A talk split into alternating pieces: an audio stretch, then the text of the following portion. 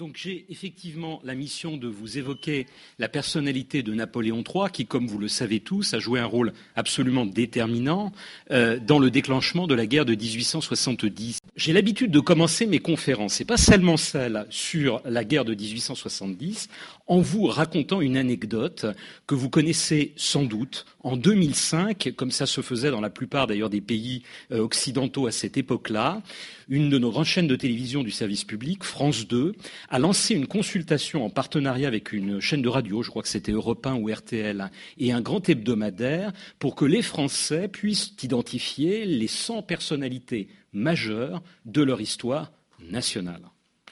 Au premier rang, vous rencontriez, au terme de cette consultation, le général de Gaulle.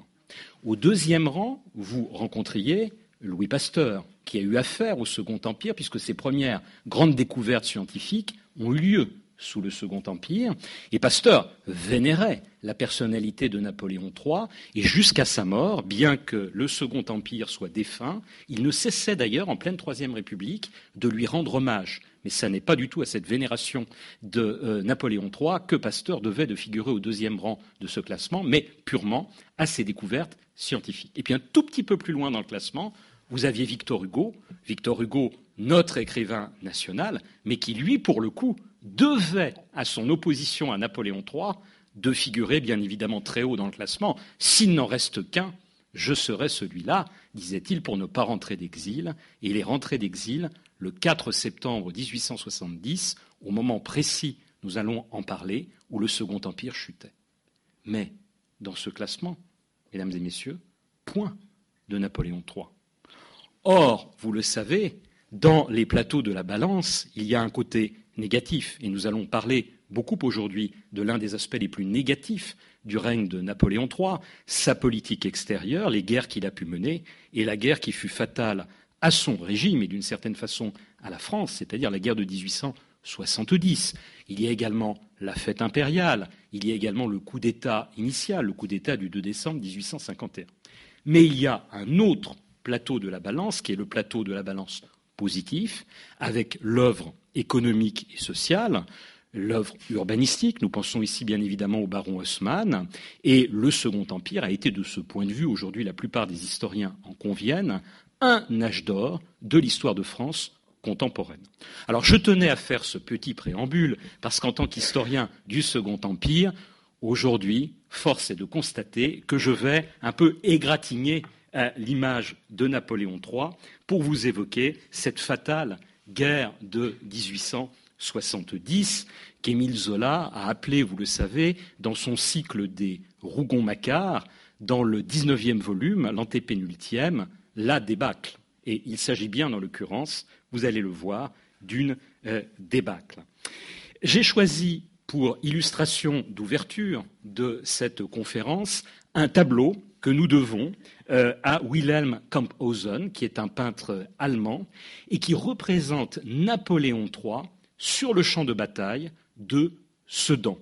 Alors en fait, c'est un tableau qui, par certains côtés, euh, se départit de la réalité historique, puisque Napoléon III a passé très très peu de temps à cheval dans cette journée euh, fatidique du 1er septembre 1870 de la bataille de Sedan, pour différentes raisons. L'une d'entre elles, nous allons l'évoquer, c'est qu'il était très malade au moment de cette campagne. Mais ce tableau est quand même assez instructif parce qu'il montre, je crois, très bien le tragique de la situation. On voit un empereur euh, Napoléon III euh, totalement euh, abattu, un souverain, vous le voyez, dont les traits sont tirés, il porte presque sur le visage le spectre de la défaite qui est en cours, et il est entouré, bien évidemment, des soldats français morts qui jonchent le sol. Alors nous allons, mesdames et messieurs, procéder en trois temps. Dans une première partie, je vais vous évoquer les origines de cette guerre de 1870. Dans un deuxième temps, nous verrons comment Napoléon III s'est retrouvé sur le front, puisqu'il a tenu à diriger lui-même en personne, en tant qu'héritier de Napoléon, son armée. Hein. C'est euh, assez peu courant chez les souverains de l'époque contemporaine, tout du moins de la fin du XIXe et euh, du XXe euh, siècle. Et dans un dernier temps, nous aborderons bien évidemment l'ultime épisode, c'est-à-dire Sedan, la débâcle et ce qu'il faut en, tirer comme leçon. Alors, euh, notre ami François a eu euh, la courtoisie de vous renvoyer vers mes travaux, donc le Napoléon III, où j'évoque un petit peu cette affaire, et bien évidemment l'Empire libéral. Nous allons reparler dans quelques minutes de cet Empire libéral, qui est la dernière période du Second Empire, c'est-à-dire euh, la période qui va de janvier 1870 à l'effondrement du Second Empire en septembre. Mais comment ne pas évoquer ici l'exposition qui justifie ma présence en ces lieux et euh, je me fais un grand honneur d'avoir pu participer au comité scientifique de cette exposition. Elle est absolument magnifique, je l'ai visitée ce matin et je vous y renvoie bien évidemment, comme je vous renvoie au catalogue de cette exposition. Alors, premier temps, donc, euh, aux origines de cette catastrophe. Et j'ai choisi de partir, l'exposition part de 1800 du, Premier Empire, de 1813, de ce que les Allemands appellent la guerre de libération par rapport euh, à, l'occupant euh, français, à Napoléon, à la bataille des nations, la bataille de Leipzig, qui a profondément marqué les esprits. Mais moi, bien évidemment, en une heure de conférence, je dois resserrer les choses. Et j'ai choisi de partir du Second Empire et des années 1860. Comme Napoléon III lui-même appelle ces années 1860, ce sont les années qui assombrissent son règne. Et il utilise cette expression dans un discours célèbre de Lille de 1867. Je vois dans mon ciel des points noirs qui l'assombrissent. Alors quels sont ces points noirs? Eh bien, c'est des points noirs qui viennent de sa politique extérieure. En Italie, en 1859, il a mené une guerre victorieuse, marquée par les victoires de Magenta et de Solferino, qui a permis à l'Italie de commencer son unité, qui sera consacrée par l'avènement du royaume d'Italie en 1861, unité dont on va reparler qui se poursuit dans les années euh, suivantes. Oui, mais voilà, Napoléon III, dans un deuxième temps, veut protéger, pour ménager euh, sa majorité catholique, qu'on appelle la majorité cléricale à cette époque-là, les catholiques veut ménager le pape. Et il va se retourner contre ses alliés d'hier, et en particulier le nouveau roi d'Italie, Victor Emmanuel. Donc, ils s'aliènent d'une certaine façon, les patriotes italiens, ils s'aliènent les Italiens. Il y a bien évidemment dans ces années-là la catastrophique expédition du Mexique que le numéro 2 du régime, Eugène Rouer, le ministre d'État, bien imprudemment, avait qualifié en séance du corps législatif de plus grande pensée du règne. Je vous rappelle que tout se termine très mal par l'exécution euh, de l'empereur Maximilien, le frère de l'empereur d'Autriche François-Joseph, en 1867 par les Mexicains.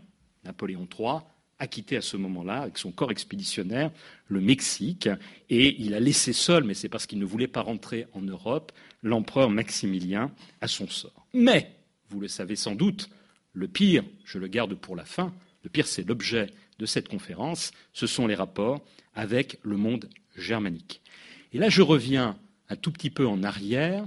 Dans le monde germanique, vous avez au milieu du XIXe siècle deux puissances dominantes. Vous avez tout d'abord l'Empire d'Autriche, dirigé depuis décembre 1848 par l'empereur François-Joseph, qui aura un règne, un règne, extrêmement long, puisque son règne s'achèvera au milieu de la Première Guerre mondiale. La deuxième puissance montante, émergente dans l'espace germanique, c'est le royaume de Prusse.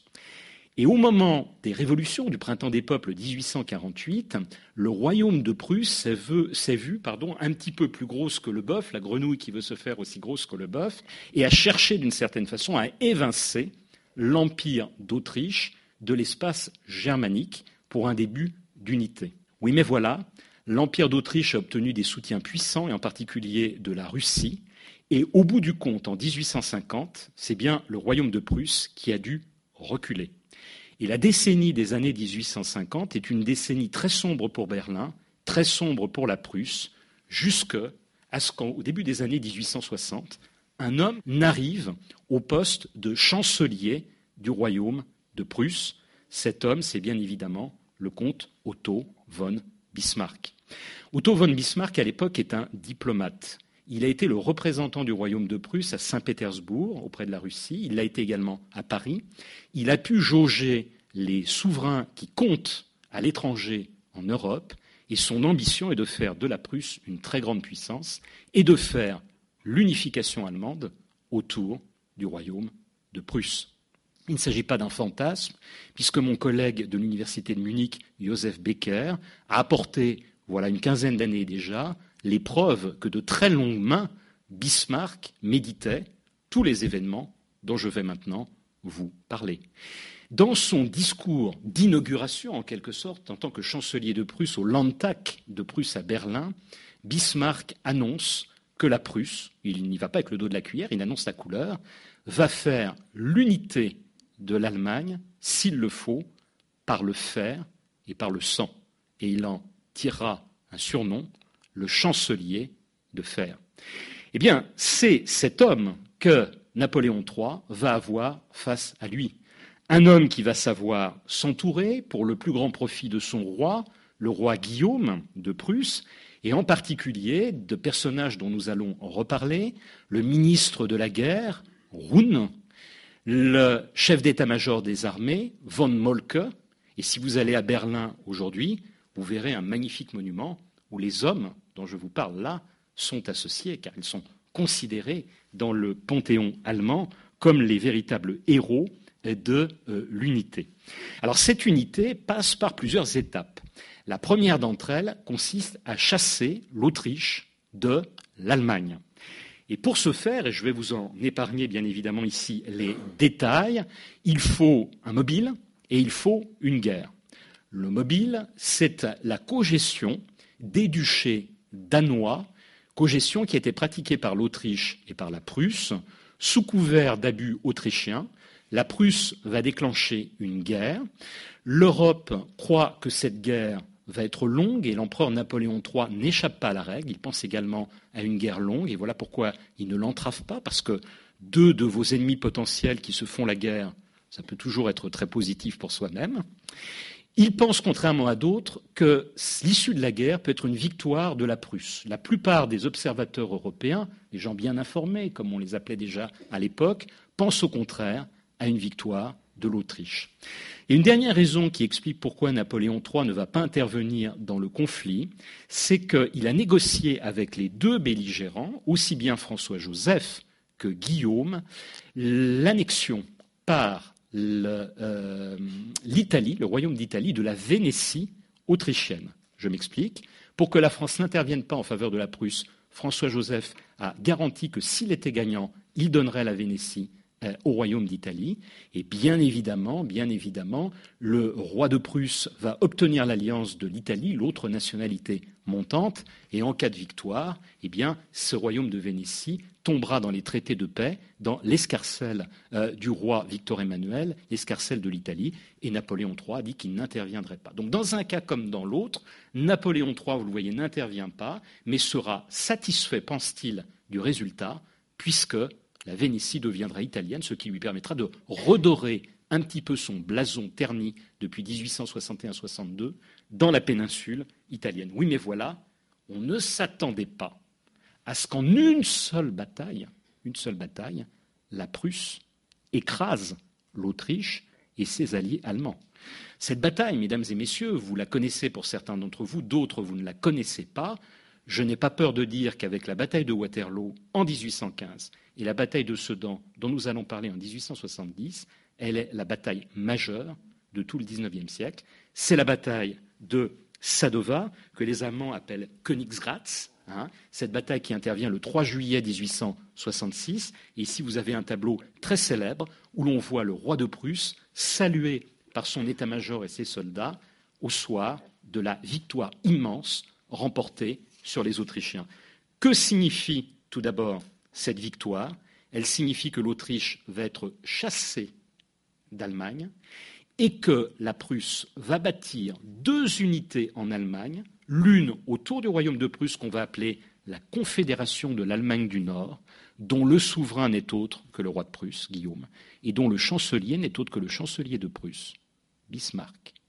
Et par ailleurs, une deuxième confédération au sud du Main, confédération de l'Allemagne du Sud qui bâtit une alliance défensive, et vous me voyez venir, avec la Confédération de l'Allemagne du Nord et avec la Prusse. Que dit le traité? Si la Prusse agresse, nous ne l'aiderons pas. Si en revanche une puissance extérieure, suivez mon regard, la France, venait à l'agresser, nous entrerions dans une guerre aux côtés de nos frères allemands contre l'agresseur.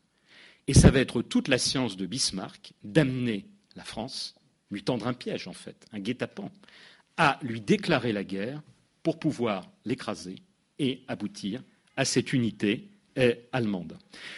Alors, au lendemain de la bataille de Sadova, brusquement, Napoléon III a les yeux qui s'ouvrent. Se tient un conseil des ministres, et dans ce conseil des ministres, son ministre des Affaires étrangères, qui s'appelle Drouin de Lhuys, lui dit il faut masser des troupes sur le Rhin pour faire peur aux Allemands, pour qu'ils reculent, pour qu'ils ne bâtissent pas ces confédérations dont je vous parle. Et d'autres dans son gouvernement, au premier chef Rouer, dont je vous parlais tout à l'heure, le deuxième personnage le plus puissant du régime, dit non. D'une part, on a défendu le principe de nationalité, ça n'est pas pour l'entraver maintenant, et d'autre part, nous ne sommes pas prêts aujourd'hui, en 1866, pour faire une guerre. La guerre, c'est Rouer qui va l'obtenir, et Drouin de Louise va démissionner, n'aura pas lieu. Que va faire Napoléon III Il va se lancer dans une double politique qui va, d'une certaine façon, lui être néfaste, l'un et l'autre côté. La première chose, c'est qu'il va réclamer, parce que l'opinion publique française voit bien qu'il y a une erreur, une défaite des Français, euh, des avantages territoriaux en compensation de Sadova. On va réclamer la Belgique, on va réclamer le Luxembourg, annexé à la France, comme ils avaient pu l'être sous le Premier Empire, et Bismarck, qui entre dans la négociation, va repousser dédaigneusement ses propositions en parlant de politique des pourboires, en gardant tous les textes des négociations secrètes menées avec la France pour les ressortir le moment venu, salir la réputation de Napoléon III et lui ôter des alliés potentiels. Nous avons, un an plus tard, au cours de l'année 1867, frôlé une guerre entre la France et la Prusse à propos du Luxembourg, l'affaire du Grand-Duché de Luxembourg, qui n'aura pas lieu en raison de la médiation britannique. Alors au cours de ces années, et c'est le deuxième aspect négatif, Napoléon III voit bien que le danger prussien est en train de monter, et il va déposer un grand projet de loi militaire qu'on retient dans l'histoire sous le nom de son ministre de la guerre de l'époque, le maréchal Niel, on parle du projet puis de la loi Niel, qui vise à créer une armée en fait euh, professionnelle, à professionnaliser euh, l'armée sur le modèle allemand, sur le modèle de la Landwehr prussienne. Et par ailleurs, créer en fait une garde nationale étendue, une garde nationale militaire. Oui, mais voilà, lever de bouclier des Français par rapport à ce projet. Les couches populaires, et en particulier les paysans auxquels Napoléon III est très attaché, ce sont ses électeurs, n'en veulent pas, parce qu'ils se disent qu'ils vont pâtir d'un allongement du service militaire et euh, de clauses plus dures que jadis. Ils n'en veulent pas. Les députés, en grande partie par démagogie, ne veulent pas non plus de ce projet. La presse s'en mêle et n'en veut pas. Et c'est un projet totalement dénaturé qui finalement sera voté en 1868. Et nous en arrivons maintenant en 1870. Napoléon III, qui n'a pas gagné les élections de l'année précédente, se sent obligé de libéraliser son empire. Il va confier les rênes du pouvoir, du gouvernement. Cet homme est un républicain rallié, un transfuge, Émile Olivier, qui va composer un gouvernement de libéraux en janvier 1870. Émile Olivier présente la double particularité, non seulement de venir des rangs du républicanisme, d'être très attaché lui-même au principe des nationalités, euh, assez italophile, mais également assez germanophile, et euh, d'autre part d'être très pacifiste. Alors il va donner un certain nombre de gages de bonne volonté à Bismarck et à la Prusse, et en juin 1870, il va faire voter par le corps législatif une réduction du contingent militaire là encore pour montrer au monde entier que la France n'en veut pas la Prusse et euh, ne veut pas l'inquiéter. On passe d'un contingent militaire de 100 000 hommes annuels à un contingent militaire de 90 000 hommes. Napoléon III envisage à ce moment-là d'envoyer une lettre personnalisée à chacun des députés pour leur conseiller de ne pas voter cette réduction du contingent. Mais par scrupule de souverain constitutionnel et libéral qu'il est désormais devenu, il n'enverra pas cette lettre et la diminution du contingent sera votée. Une semaine plus tard, démarre ce que l'on appelle la crise diplomatique de succession d'Espagne dont je vous parle maintenant. Alors, cette crise diplomatique, en fait, va durer 13 euh, jours et on y voit toute l'habileté ici du chancelier euh, Bismarck. Que s'est-il passé eh bien là encore, il faut remonter un tout petit peu le fil du temps et revenir à l'année 1869. En 1869, vous avez en fait la régente d'Espagne, la régente Isabelle, qui règne pour le compte de son fils mineur, qui est très très impopulaire et qui se fait chasser du trône madrilène. Elle se réfugie à Paris et il faut lui trouver un successeur. Le successeur naturel, auquel on pense d'abord, est un membre de la famille d'Orléans. Mais parler des Orléans à Napoléon III, il entre dans une fureur noire et il ne veut pas des Orléans. Et du coup, un boulevard s'ouvre pour Bismarck. Bismarck va pousser un cousin éloigné de son souverain, le roi Guillaume, qui s'appelle Léopold de Hohenzollern, Sigmaringen. L'affaire est repoussée dans un premier temps, en 1869. Elle ressurgit dans un deuxième, le 2 juillet 1870, lorsqu'on apprend à Paris que les Cortes espagnols, l'Assemblée nationale espagnole, est convoquée pour élire, appeler sur le trône d'Espagne, Léopold de Hohenzollern. Paris ne peut pas le tolérer. Avoir les Allemands sur le Rhin et les avoir sur les Pyrénées, ça rappelle l'époque de Charles Quint, menace d'encerclement. Et donc c'est de là que part cette fameuse crise euh, de succession d'Espagne, d'où va sortir la fameuse guerre de 1870. Notez que Napoléon III est très prudent, il faut être honnête, très prudent dans cette affaire. Euh, il fait commander par ses préfets, vous savez qu'on n'a pas à l'époque de sondage pour mesurer l'opinion, et donc on le fait un petit peu au doigt mouillé, mais quand même on est dans un pays très administratif, et donc on a les rapports administratifs des procureurs généraux et des préfets. il fait commander des rapports à ses préfets, normalement il y a un rapport par mois, mais il en fait commander un d'urgence pour voir l'état de l'opinion. Et là, en dépit de ce que diront les républicains après la chute de l'Empire, on est très surpris, parce que dans beaucoup de régions, et pas seulement dans les grandes villes patriotes et républicaines de l'Est ou les grandes capitales, eh bien, l'ennemi, très clairement identifié, c'est la Prusse. On veut la guerre. En dehors de quelques départements très ruraux et de régions comme la Bretagne ou le Midi, qui sont très pacifistes, une grande partie du pays réclame la guerre contre la Prusse. Par ailleurs, Napoléon III réside, comme tous les étés, dans son palais de Saint-Cloud, à l'ouest de Paris. Mais les conseils des ministres se tiennent au palais des Tuileries, en plein centre de la capitale.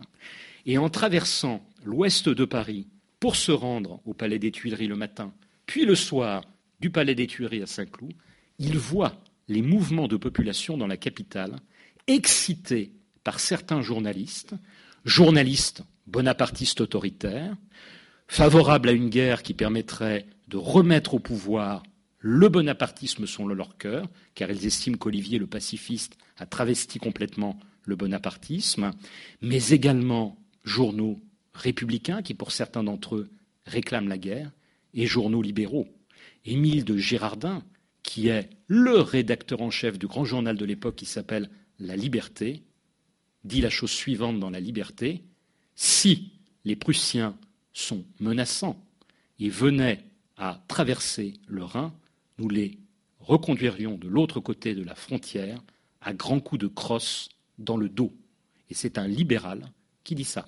Donc vous voyez, il y a un climat très très hostile euh, dans cette crise diplomatique euh, du début du mois de juillet 1870. Euh, des démarches sont menées et dans ces démarches, très rapidement, un homme va jouer un rôle considérable. C'est le père du futur roi d'Espagne, Léopold, Ce père s'appelle Antoine de Hohenzollern-Sigmaringen et on le retiendra dans l'histoire sous le nom du père Antoine. Le père Antoine prend peur. Pourquoi? Parce qu'il ne veut pas que ce soit sa famille qui déclenche une guerre franco-allemande, possiblement une guerre européenne, imaginez, hein, la responsabilité euh, euh, au regard de l'histoire qu'il porterait. Et la deuxième chose, c'est qu'il a un autre fils qui est sur le trône de Roumanie, Charles de Hohenzollern, et il craint qu'en cas de guerre, eh bien, son premier fils, son fils aîné, ne perde le trône de Roumanie. Et donc c'est lui qui va freiner Léopold et lui demander de renoncer à la candidature. Nous apprenons le 12 juillet 1870 à Paris cette renonciation. Cette renonciation est considérée comme une grande victoire. L'ancien principal ministre de Louis-Philippe Guizot dit C'est la plus grande victoire diplomatique que je connais de toute ma vie. Et de fait, les Allemands ont reculé. Et de fait, Bismarck est sur le point de démissionner à Berlin.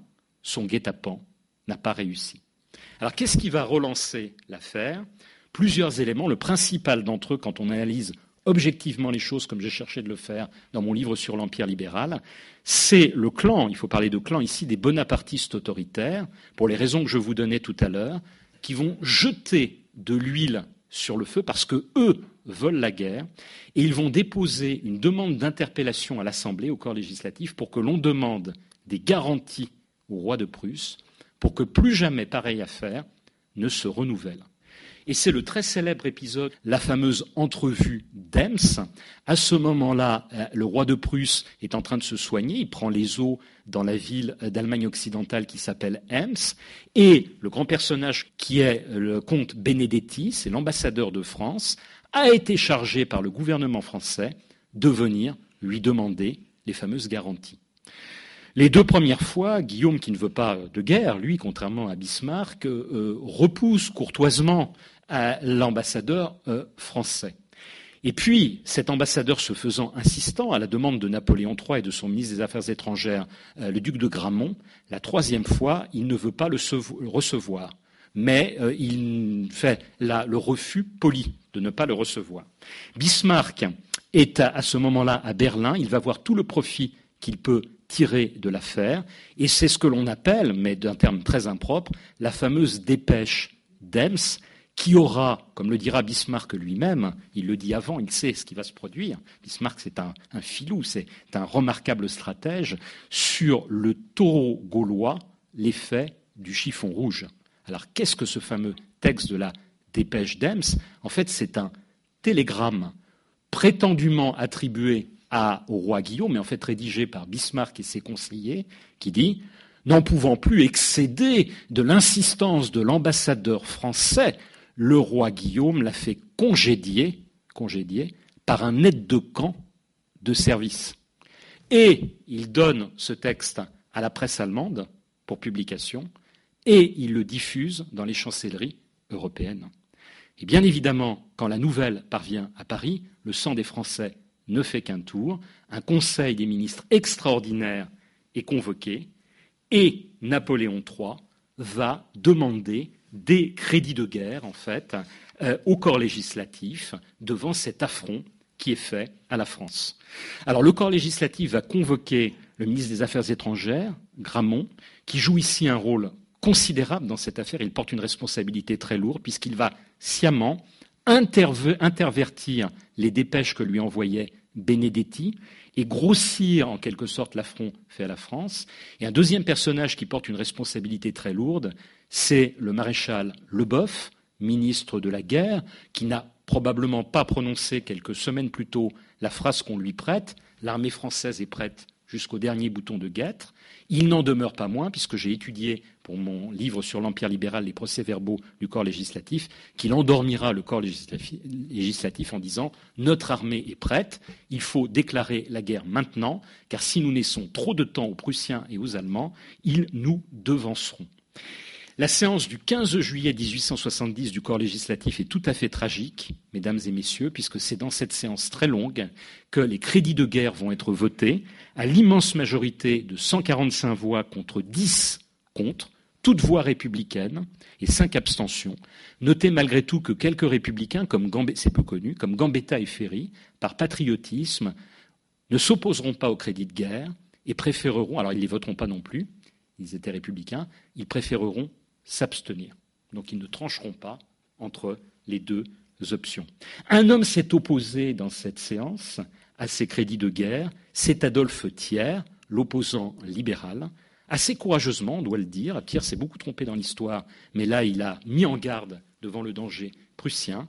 Et le soir, la foule des Parisiens très hostiles viendra saccager, lancer des pierres dans les vitres de son hôtel particulier, euh, place Saint-Georges, en le traitant de mauvais patriote, de euh, traître. Toujours est-il que le 19 euh, juillet, eh bien, la France envoie sa déclaration de guerre officielle à la Prusse. Et c'est ce que je vais aborder avec vous dans une deuxième partie maintenant, mesdames et messieurs, Napoléon, Napoléon III au front.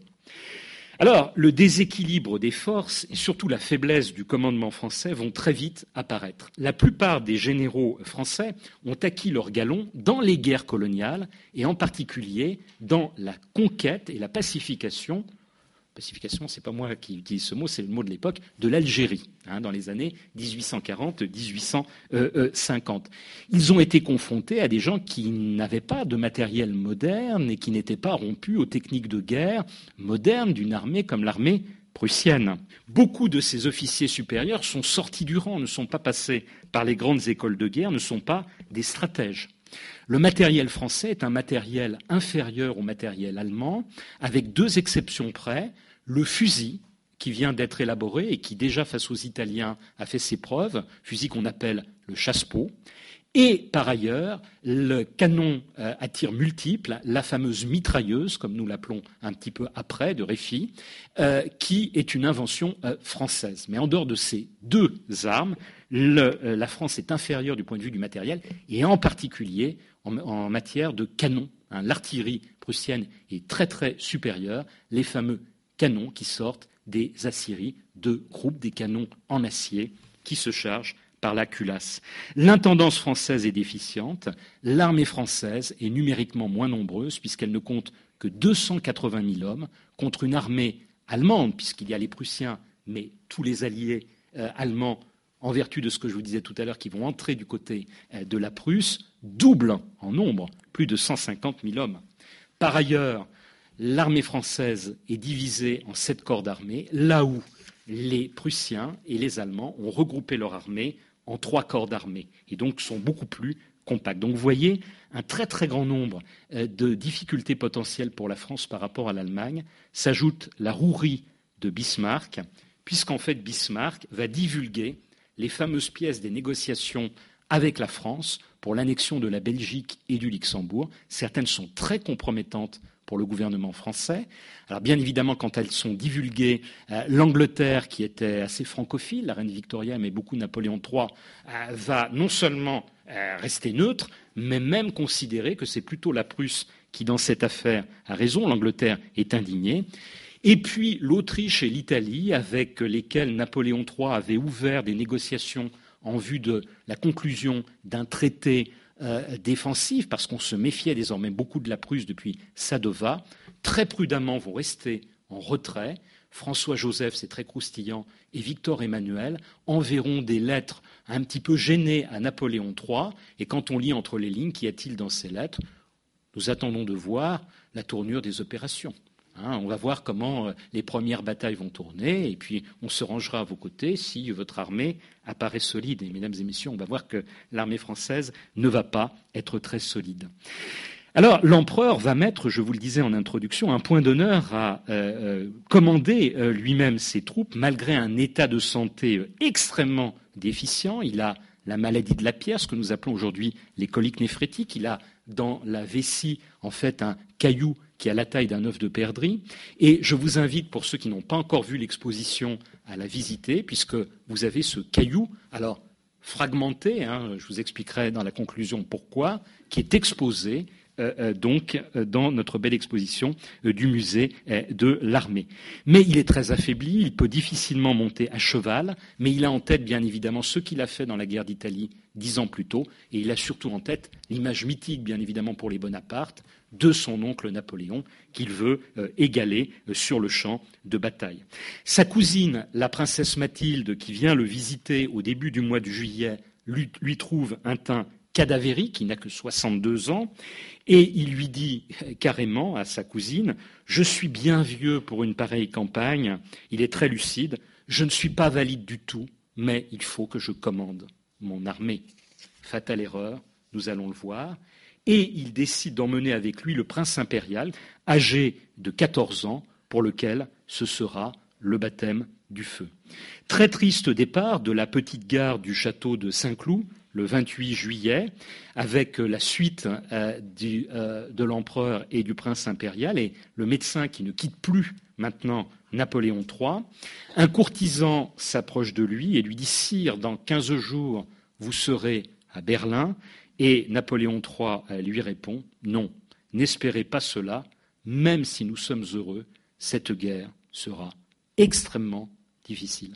Alors j'ai tenu à vous mettre une proclamation. La proclamation date du 28 juillet 1870. C'est la proclamation qui va être affichée sur tous les murs de France une proclamation très belle qui rappelle les heures glorieuses de notre histoire, le fait qu'en fait, même si c'est la France qui a déclaré la guerre, en fait c'est la Prusse qui l'a cherchée, et que pour l'honneur de la France, il faut faire cette guerre, et que cette guerre, nous allons la gagner. Et Napoléon III, dans ce texte, fait référence à son oncle Napoléon.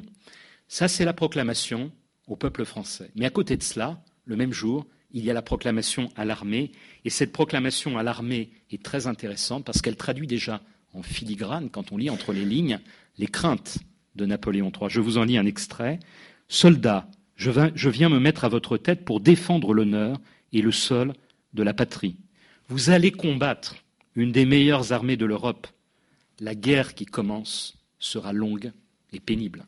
Donc vous voyez, à ces soldats, ce n'est pas le même discours qu'au peuple français qu'il s'agit là de rassurer. Et de fait, euh, Napoléon III euh, arrive euh, en fin d'après-midi du 28 juillet, il est parti en train donc à Metz, où se trouve son quartier général. Et là, l'état de délabrement de son armée lui apparaît. Dans l'un de ses carnets que j'ai retrouvé, il note Tout n'est que désordre, incohérence, retard, dispute et confusion. Mais pour ne pas inquiéter l'impératrice, Eugénie, restée à Paris, qui est impératrice régente, il lui écrit simplement Les choses ne sont pas aussi avancées que je croyais. Euh, la fameuse opération de Sarrebruck, dont vous avez euh, peut-être euh, entendu parler. Cette opération de Sarrebruck intervient le 2 août 1870, et au départ, Napoléon III veut que les Français soient offensifs, car il est dans le tempérament, comme à l'époque de Napoléon, de l'armée française d'être offensif. C'est l'allant français réputé dans euh, toute l'Europe euh, à l'époque. Et donc un coup va être mené sur la ville frontalière de Sarrebruck. Sarrebruck va être prise, mais elle va être aussitôt abandonnés. C'est-à-dire que les Français ont réussi à prendre la ville, mais ils abandonnent la ville pour rétrograder de l'autre côté de la frontière et ils ne détruisent même pas les points stratégiques de la ville, c'est-à-dire la gare, euh, les voies ferrées, euh, les ponts, etc., euh, etc. Donc ça apparaît très curieux aux Allemands. Von Moltke se pose un certain nombre de questions. Il faut dire que Napoléon III, le jour de Sarrebruck, est dans une crise absolument terrible de sa maladie. Il doit descendre de cheval, il hurle de douleur, il est pris d'incontinence, on lui a mis des serviettes autour de la taille, car il a des pertes urinaires, et il étreint des arbres en hurlant de douleur, et pendant les quinze jours qui suivront, il ne pourra plus euh, remonter euh, à cheval. Alors Olivier euh, connaît une partie des problèmes de Napoléon III, bien évidemment. Il veut rassurer les Français. Il va faire insérer au journal officiel de l'Empire français du lendemain euh, euh, une nouvelle de la victoire de Sarrebruck et puis une nouvelle du comportement du prince impérial. Et il dit à l'impératrice de façon un petit peu présomptueuse l'effet sera prodigieux. Que s'est-il produit? Très courageusement, le prince impérial était sur le champ de bataille et une balle prussienne est tombée à ses pieds. Imaginez, il aurait pu se faire tuer sur le champ de bataille de, de, de, Et très courageusement, avec flemme, il va la ramasser. Le geste est très beau. Simplement, l'opposition monte dans le pays et on va ridiculiser le prince impérial. On l'appellera l'enfant de la balle. Hein, et c'est, je serais presque tenté de dire, ce n'est qu'une anecdote, mais c'est le début de la fin, quand on sait que Molke, justement, dès le soir, lance sa grande offensive sur le front français. Il fait traverser à ses armées le Rhin. Et le 4 août, l'armée, l'une des armées, des trois armées prussiennes, celle du Kronprinz, le prince héritier de la couronne de Prusse, va surprendre une division française entière, la division du général Félix Douai à Wissembourg, et le général Douai mourra sur le champ de bataille. Mais le plus grave, c'est le 6 août, puisque le 6 août, les Français, et c'est très très bien décrit dans notre exposition, vont subir deux défaites beaucoup plus graves.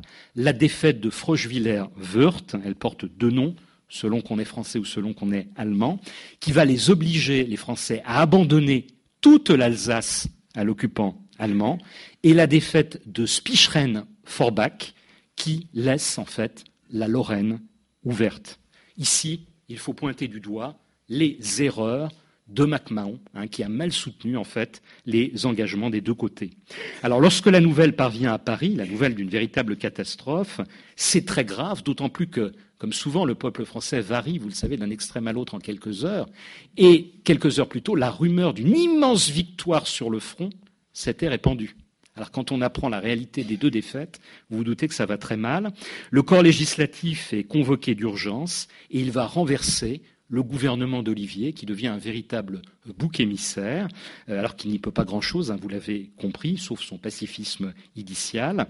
Et c'est un général, un tape dur, comme on dit, un bonapartiste autoritaire, le général Cousin Montauban, comte de Palikao, on l'appelait comme ça parce qu'il avait vaincu les Chinois dans une expédition de Chine dix ans plus tôt, qui va être chargé par l'impératrice régente de devenir ministre de la guerre et chef du gouvernement. il va s'entourer, dans son nouveau gouvernement, de bonapartistes autoritaires. Napoléon III, qui théoriquement est le souverain et aurait son mot à dire comme dans un changement de gouvernement, est totalement laissé à l'écart et de façon un petit peu piteuse et désabusée, il va dire euh, au euh, maréchal Leboeuf, qui, qui l'a nommé major général de ses armées, je ne sais pas ce qu'ils ont à Paris, ils sont en train de perdre la tête. Donc vous voyez, là, les choses commencent à tourner véritablement mal euh, pour euh, euh, l'Empire. Et Napoléon III, très malade, je vous le disais, va rétrograder, il était à Metz, vers le fameux camp d'entraînement dont il est l'instigateur, d'ailleurs, mesdames et messieurs, le fameux camp de Chalon. Et c'est là où il va voir que l'armée à Chalon est encore plus délabrée, il faut le dire, que le restant de ses troupes. Mais là, je ne développe pas pour passer à ma dernière partie, la débâcle. Sur l'insistance de Palikao, le nouveau chef du gouvernement, eh bien, euh, euh, Leboeuf va être démis de sa fonction de major général des armées et va être remplacé par Bazaine, Bazaine, le maréchal Bazaine, l'un des Africains, l'un des hommes de l'expédition du Mexique, qui est nommé pour une bonne raison. Il est extrêmement populaire, y compris des républicains. Et là, c'est un immense malentendu de l'histoire. Vous connaissez le Bazaine qualifié par la suite de traître, mais sous le Second Empire, à la fin du Second Empire, il est très populaire parce qu'on croit qu'il a été disgracié par l'empereur. En effet, on ne lui a pas euh, confié de commandement majeur au début de la guerre de 1870. Il n'y a pas le temps d'entrer dans les raisons, mais il y a d'autres explications à ce fait-là, et c'est sur ce malentendu que Bazaine hérite du commandement. Alors Bazaine est plein de bonne volonté, mais ce n'est pas un fin stratège. Et en, quatre batailles, en trois batailles pardon, qui vont se dérouler du 14 au 18 août 1870, alors qu'il avait, chose rarissime dans cette guerre contre l'Allemagne, la supériorité numérique, il va se faire encercler dans la cuvette de Metz. La plus belle armée française est désormais prisonnière de Metz.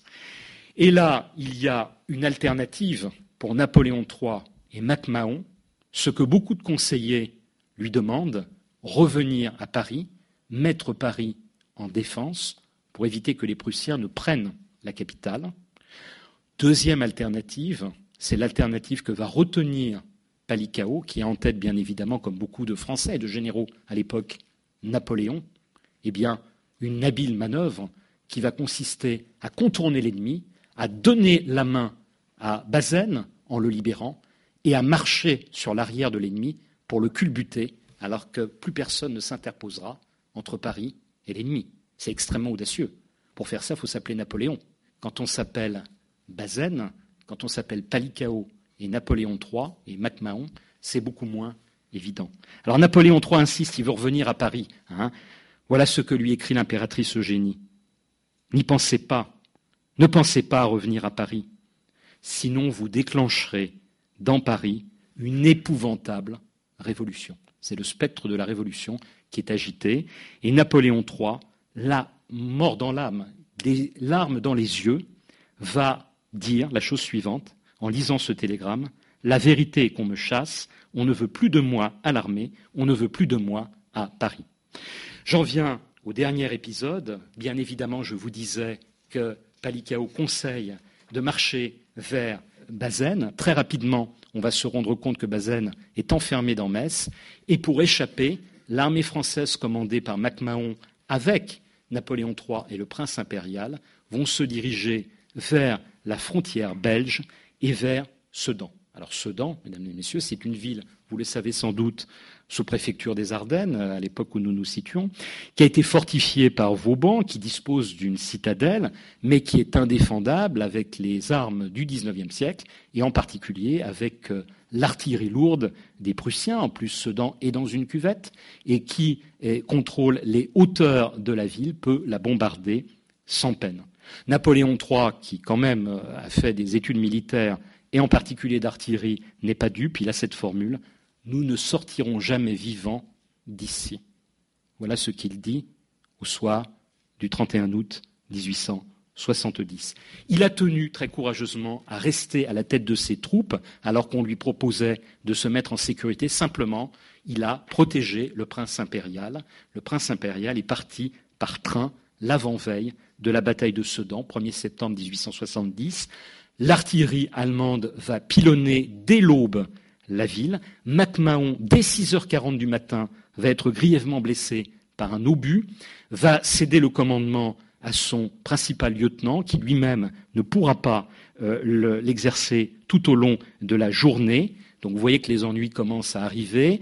Les Français tenteront des percées extrêmement courageuses. Vous avez des épisodes de bravoure et des scènes héroïques absolument remarquables hein, dans euh, la bataille de Sedan, et vous les voyez très bien décrites dans notre exposition.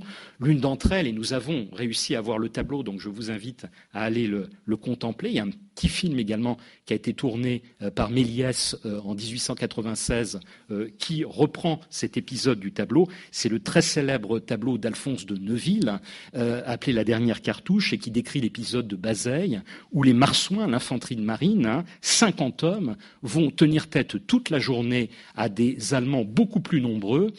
15 euh, euh, resteront survivants en fin de journée et se rendront finalement aux Allemands. Mais c'est une fois que le drapeau blanc aura été hissé, car il faut le savoir, Napoléon III va errer, et ça c'est une, scène pardon, shakespearienne, sur le champ de bataille de Sedan, en cherchant la mort, les obus éclatant à sa gauche et à sa droite, un aide de camp mourant sous ses yeux, le général Marguerite ayant tout le bas du visage arraché et expirant quasiment dans ses bras, et pour arrêter le massacre et épargner ses hommes, Napoléon III, en début d'après-midi, fera hisser le drapeau blanc, il fera porter au roi de Prusse une lettre. Monsieur mon frère, n'ayant pu mourir à la tête de mes troupes, il ne me reste qu'à remettre mon épée entre les mains de votre Majesté. Immense surprise à l'état-major allemand, parce qu'on croyait que, comme le prince impérial, Napoléon III avait quitté son armée.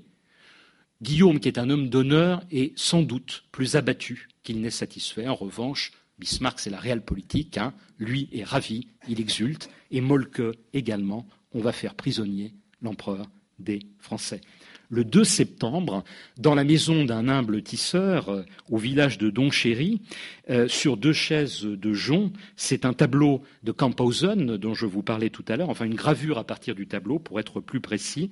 Bismarck et Napoléon III vont avoir un entretien. Napoléon III cherche à obtenir certains avantages pour son armée, en particulier qu'elle ne soit pas prisonnière des Allemands. Bismarck va se montrer inflexible. Comme Bismarck est inflexible, Napoléon III demande à voir le roi Guillaume, qu'il espère, en tant que souverain, souverain mon frère, obtenir un avantage, mais Guillaume également sera inflexible quelques heures plus tard au château de Bellevue. Les 100 000, hommes de l'armée française seront désormais prisonniers et Napoléon III lui-même le sera. Il écrit à Eugénie J'aurais préféré la mort à une capitulation si désastreuse, et pourtant c'était le seul moyen d'éviter, ici à Sedan, une vraie boucherie. Alors il me reste quasiment à conclure, mesdames et messieurs, vous connaissez la suite. En apprenant la nouvelle, quelques heures plus tôt, les Parisiens renversent le Second Empire. Nous sommes le dimanche 4 septembre à Paris, mouvement de foule devant le corps législatif. Bien évidemment, cette révolution qui amène la République entraînera l'élision progressive des différentes traces de l'Empire. Les aigles impériales sur les bâtiments officiels sont martelés dès la journée du 4 septembre. Et un petit peu plus tard, puisque notre exposition se poursuit par la Commune, vous savez, et là c'est un affront terrible, pas seulement à l'Empire, mais à la France, puisque cette colonne symbolisait les victoires françaises, eh bien, les communards déboulonneront la statue, la colonne de la place Vendôme et la statue de Napoléon qui se trouvait à son sommet. Napoléon III est bien évidemment voué aux gémonies et la caricature d'Adol, tout d'abord, le caricaturiste républicain, où Napoléon III est caricaturé en vautour. Alors, Napoléon III, c'est l'aigle, normalement impérial. Là, c'est le vautour, celui qui profite de son peuple. Et une autre caricature où l'on voit Napoléon III traînant un boulet, le boulet, c'est toutes ses affaires, traverser la frontière allemande pour aller à Cassel, puisque désormais commence pour lui la captivité. Je vais, en trois minutes, conclure, c'est l'épilogue, sur cette captivité. Il se retrouve enfermé au château de Wilhelmshohe, qui est la résidence d'été de son oncle, le roi Jérôme, le frère de Napoléon, l'ex-roi de Westphalie, qui avait pour capitale Cassel et pour résidence d'été ce palais-forteresse de euh, Wilhelmshohe. Les républicains, de leur côté, qui sont désormais au pouvoir, vont poursuivre la lutte, mais ils vont subir un gros coup dur le 27 octobre, la capitulation de Bazaine. Gambetta le qualifiera de traître. La réalité est un peu plus complexe que cela. Gambetta, justement, qui décidera la levée en masse et une guerre à outrance, mais il ne parviendra pas, malgré toute son énergie, à renverser la barre. Et vous le savez, première étape, eh bien, l'Allemagne et le roi Guillaume, dans la galerie des glaces du palais de Versailles, proclameront le rétablissement de l'Empire. C'est le début du Deuxième Reich et Guillaume est désormais l'empereur des Allemands. Et c'est l'armistice qui débouchera bientôt sur la paix de Francfort, une paix humiliante dont vous avez dans notre exposition toutes les clauses. Napoléon III était gardé jusque-là, je dirais, comme monnaie d'échange ou spectre, je dirais, ou épée de Damoclès par Bismarck, parce qu'il agitait cette menace sur les républicains.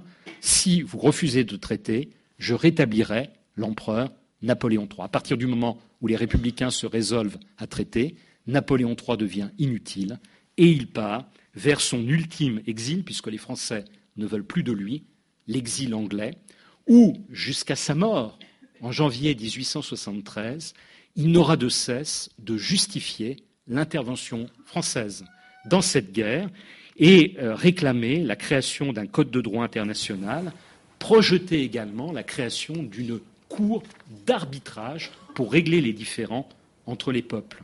Alors je vous évoquais sa mort, sa mort intervient, vous le savez, le 9 janvier 1873, il meurt en fait d'une opération destinée à lui extraire le caillou qui se trouvait dans sa vessie. Et au moment où il agonise, il aura ses derniers mots, puisque bien évidemment le drame de sa vie, c'est Sedan. Au docteur Conneau, qui est son ami le plus proche, il lui dit dans un semi-délire Henri, tu étais à Sedan avec moi Et sur la réponse affirmative de son ami N'est-ce pas que nous n'avons pas été des lâches à Sedan? Je vous remercie.